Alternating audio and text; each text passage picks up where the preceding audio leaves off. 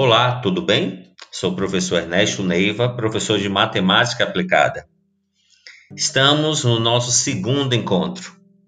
Vamos iniciá-lo utilizando a mesma bibliografia utilizada na aula passada.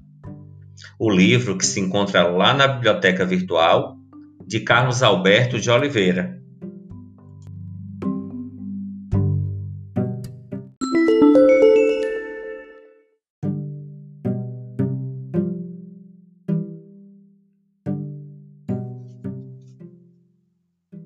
Nesse segundo encontro, nós falaremos sobre conjuntos numéricos. Iniciaremos com o conjunto dos números naturais ou de contagem, que é o conjunto representado pelos elementos 0, 1, 2, 3, 4, 5, tendendo ao infinito. Estudaremos também o conjunto dos números inteiros, que é o conjunto formado pelos números naturais n e por todos os seus simétricos não nulos, Dois números inteiros são simétricos quando a sua soma é zero. Este conjunto, que é chamado de conjunto do, dos números inteiros, ele é representado pela letra Z maiúscula. Estudaremos também os números racionais, representado ou representados pela letra Q maiúscula. São números que podem ser representados na forma de fração, com numerador e denominador inteiros, e denominador não nulo.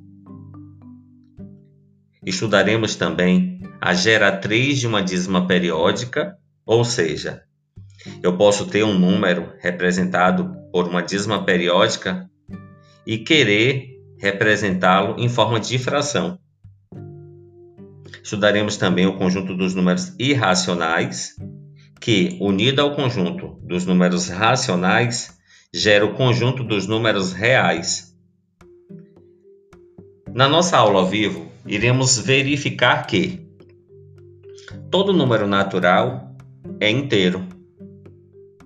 Todos os números naturais inteiros também são racionais. E quando eu uno todos os números racionais aos números irracionais, eu gero o conjunto dos números reais.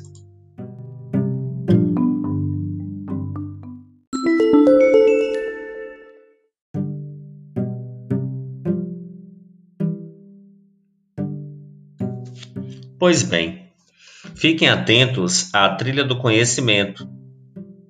Aproveitem para aprender bem o conteúdo e na nossa aula ao vivo tiraremos todas as dúvidas com situações e problemas.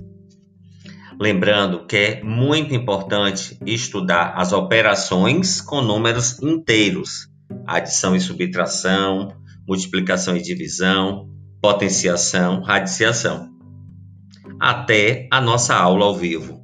Forte abraço!